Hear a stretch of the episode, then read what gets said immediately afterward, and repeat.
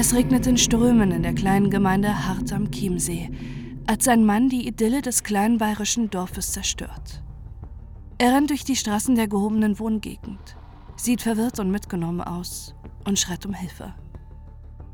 Zwei ältere Herren sind ihm dicht auf den Fersen, als er beim Grundstück eines Nachbarn ankommt, dem er entgegenschreit, dass er entführt wurde. So richtig glauben kann der Nachbar ihm aber nicht.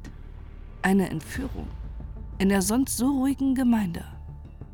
Viel eher glaubt er den älteren Herren, die ihm zurufen, dass er den Einbrecher stellen soll. Kurzerhand übergibt der Nachbar den Mann wieder den beiden Herren, vor denen er weggelaufen ist, unwissend, wer wirklich Opfer und wer Täter ist und dass er gerade im Mittelpunkt eines der bizarrsten Kriminalfälle Deutschlands steht.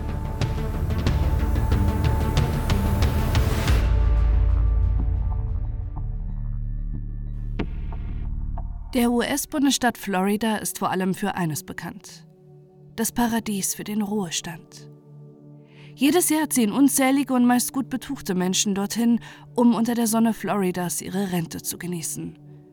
Auch unter Deutschen ist der Bundesstaat und vor allem die Gemeinde Naples, direkt am Strand gelegen, ein beliebter Altersruhesitz.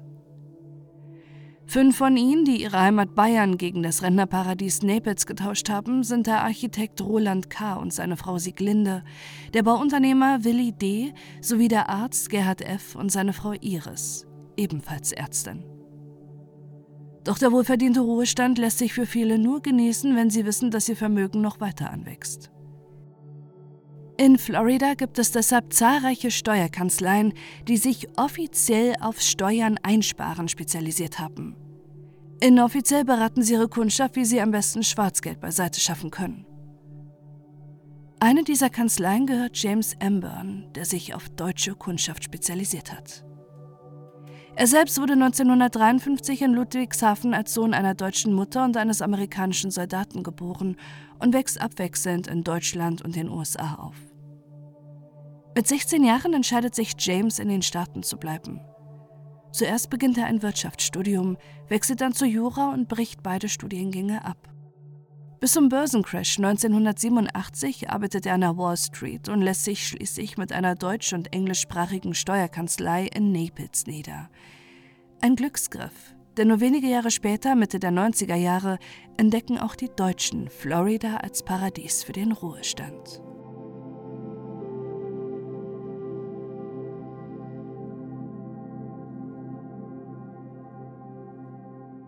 Nur wenige Jahre später ist er Besitzer der European American Funding Gesellschaft mit einem imposanten Bürokomplex mit Marmorböden und Ölgemälden an der Wand, was vor allem seine ältere Kundschaft beeindruckt.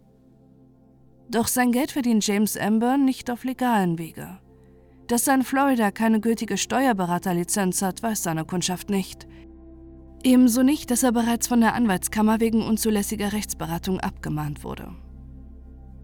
Seine Kundschaft vertraut James Emburn. Und zu diesen gehören auch Roland und Sieglinde K., Willi D. sowie Gerhard und Iris F. Ihnen rät der Anlageberater, dass sie mit ihm ins boomende Immobiliengeschäft einsteigen sollen. Am besten würde das über Offshore-Firmen gehen, die er zusammen mit seiner Kundschaft gründet und die über James Emburn verwaltet werden. James Emburns eigene Bauinvestitionen laufen großartig. Denn seine Kundschaft mit ihren Offshore-Firmen, denen er Zinsen von 8 bis 10 Prozent verspricht, werden zu seinen eigenen Investoren. Zum Teil verwaltet er über 20 Millionen Dollar, die er in Bauprojekte steckt. Das Geld von Roland und Sieglinde K. habe er so angeblich verdreifacht. Für sie hat er 1999 680.000 US-Dollar angelegt und um Steuern zu sparen, mit ihnen die Offshore-Firma Boogie Limited auf den Bahamas gegründet. Jahre laufen die Geschäfte problemlos. Das Geld seiner reichen Kundschaft vermehrt sich. James Amburn zahlt pünktlich die Zinsen und Willi, Roland, Sieglinde, Iris und Gerhard träumen bereits davon, sich noch größere Villen und Anwesen in ihrer Wahlheimat Florida zu bauen. Doch 2007 bricht plötzlich alles zusammen.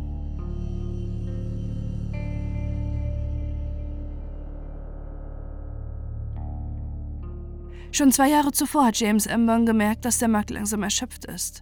Die Immobilien in Florida lassen sich nicht mehr so gut verkaufen. Und immer öfter hat er Probleme, die Zinsen seiner Investoren pünktlich zu zahlen. 2007 verlässt James schließlich Hals über Kopf Florida und gründet im rheinland-pfälzischen Speyer eine Firma, die sich auf elektronische Werbesysteme spezialisiert hat. Seine Kundschaft in Florida steht plötzlich vor verschlossener Tür. Ohne Erklärung, ohne ihr Geld und ohne eine Ahnung, wo James Emburn, dem sie ihm gesamtes Vermögen anvertraut haben, hin ist. Auch das Ehepaar K., Willie D., den Emburn angeblich um 690.000 Dollar betrogen hat, und das Ehepaar F., die 300.000 Dollar investiert hatten, begreifen nun allmählich, dass sie von einem Finanzjongleur ausgenutzt wurden und einem Anlagebetrug aufgesessen sind. Und dass sie ihr Geld vermutlich nie wiedersehen werden.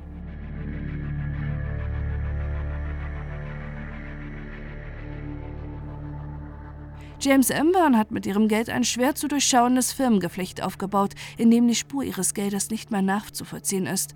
Und sie finden heraus, dass er Millionen auf Schweizer Konten gebunkert hat. Doch von James Emburn hören sie nichts. Sie versuchen ihn telefonisch zu erreichen, schreiben ihm Briefe, wollen ein klärendes Gespräch in Deutschland organisieren, drohen ihm sogar Gewalt an. Aber ohne Erfolg. James Emburn ignoriert sie antwortet nicht, vertröstet die fünf oder sagt ihnen klipp und klar, dass sie lieber nichts gegen ihn unternehmen sollen. Schließlich haben sie selbst das Finanzamt betrogen. Sie suchen anwaltliche Beratung in den USA auf. Doch auch dort kann niemand den fünf Deutschen helfen. Ihre Verträge sind mit Offshore-Firmen geschlossen, was eine Strafverfolgung erschwert. Roland K. sagt später gegenüber der Polizei aus, er habe alle legalen Mittel ausgeschöpft. Ihm ist nur noch Plan B geblieben.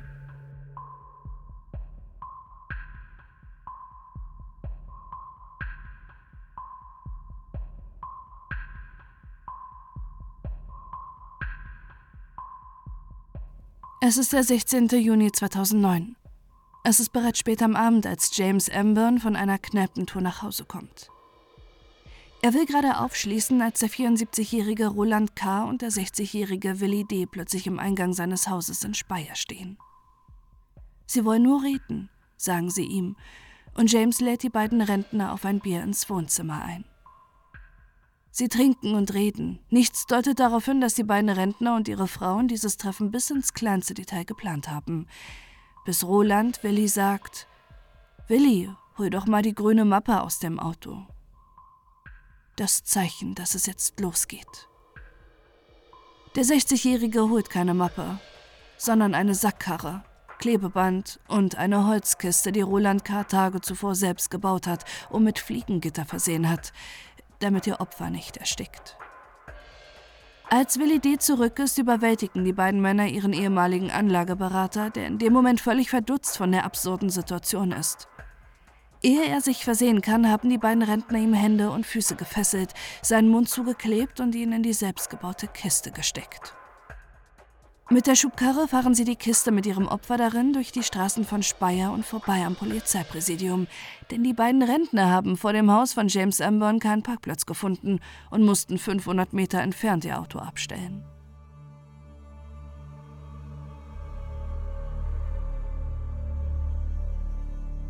Mit dem Anlageberater am Kofferraum fahren sie anschließend 500 Kilometer zum Haus des Ehepaares K. an den Chiemsee. Zweimal machen Roland und Willi dabei sogar Rast. Einmal, um James aus seiner Kiste zu befreien, einmal, um ihn zusammenzuschlagen, weil er im Kofferraum randaliert hat. Im Morgengrauen kommen sie an und führen James Emburn in ihr hergerichtetes Verlies im Keller des Hauses. Es hat nur ein Klappbett und eine Toilette. Eine völlig surreale Szenerie für James Amburn, der sich plötzlich wie in einem schlechten Film fühlt, als die Tür hinter ihm ins Schloss fällt. Er ist gefangen.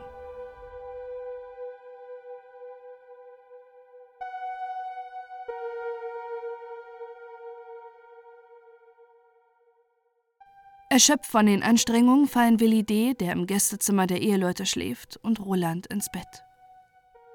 Seine Frau Sieglinde verkündet er noch im Morgengrauen, dass das Gespräch mit James Amber nicht gut gelaufen ist und sie ihn deshalb eingepackt und mitgenommen haben. Ihr Plan B, an dem die fünf betrogenen Rentner und Rentnerinnen seit Wochen gearbeitet haben. Am nächsten Morgen informieren sie Iris und Gerhard F., dass die Zielperson im Keller eingesperrt ist. Das pensionierte Ärztepaar hatte noch Reparaturen im Haus und konnte bei der Entführung nicht teilnehmen. Erst am Nachmittag treffen sie ein, dafür aber mit Kuchen, damit die Verhandlung mit ihren ehemaligen Anlageberater erfolgreich verläuft. Zum ersten Mal darf James Emburn seinen Kerker verlassen und er wird in die Garage gebracht, das Verhandlungszimmer, wo sie einen Stuhlkreis aufgebaut haben. James sitzt in der Mitte. Um ihn herum Iris, Gerhard, Willi, Roland und Sieglinde. Sie setzen Schreiben auf, in denen sie die Summe festlegen, die James ihnen schulden würde. Insgesamt 3,3 Millionen Euro.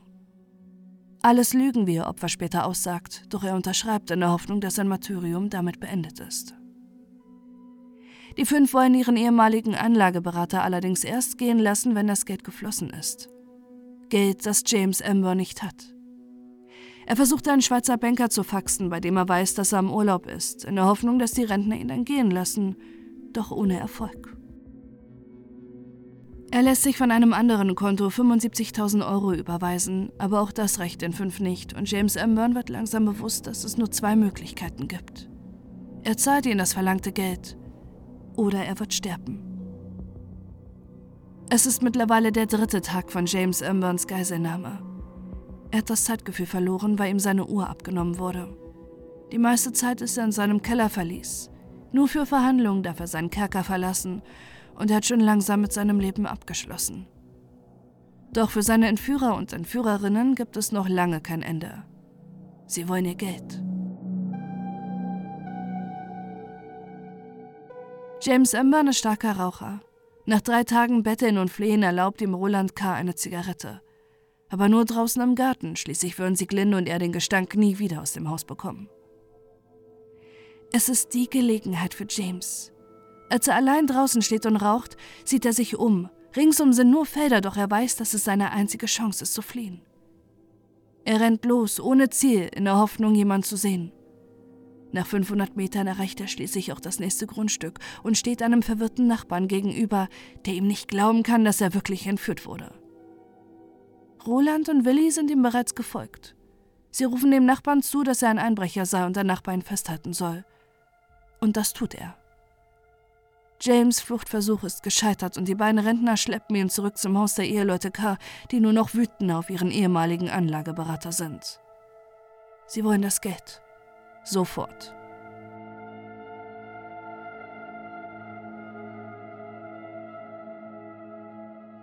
Verzweifelt unternimmt James seinen letzten Versuch, die Entführung zu überleben.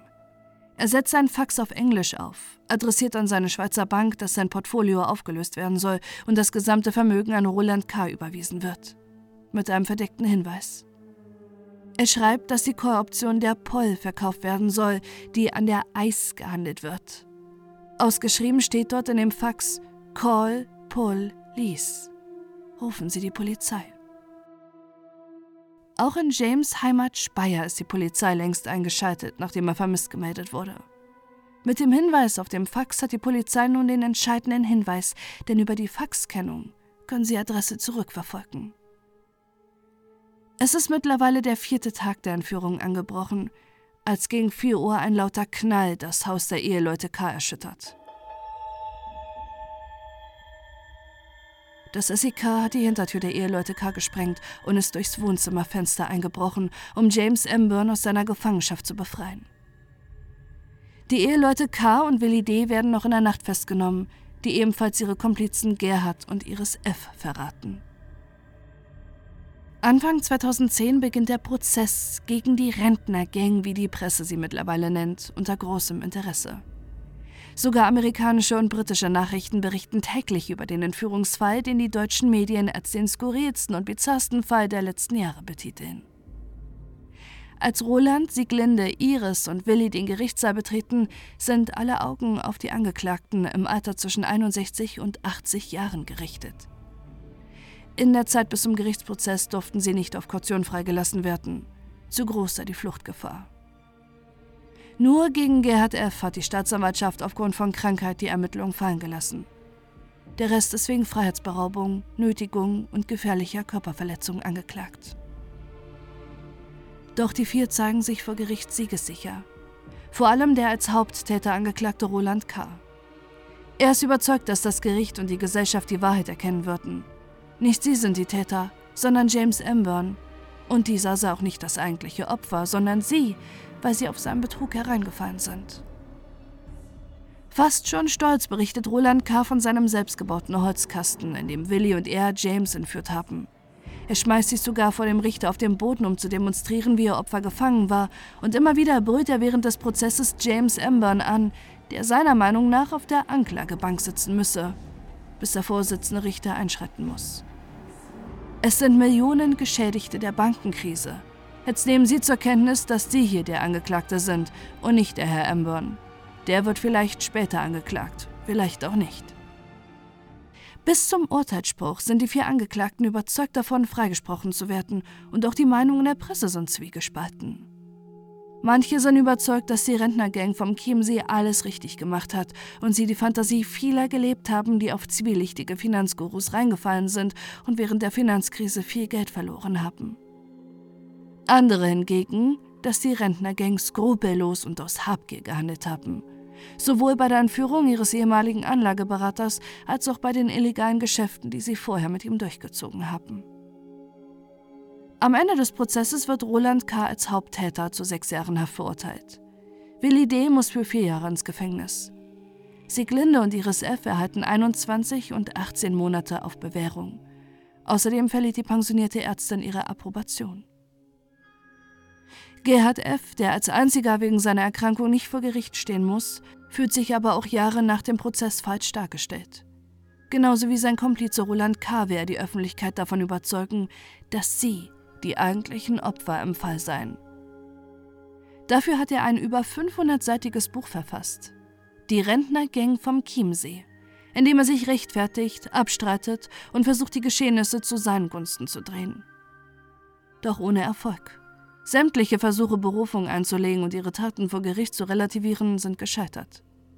Die Rentnergang vom Chiemsee musste ihre Strafe absetzen.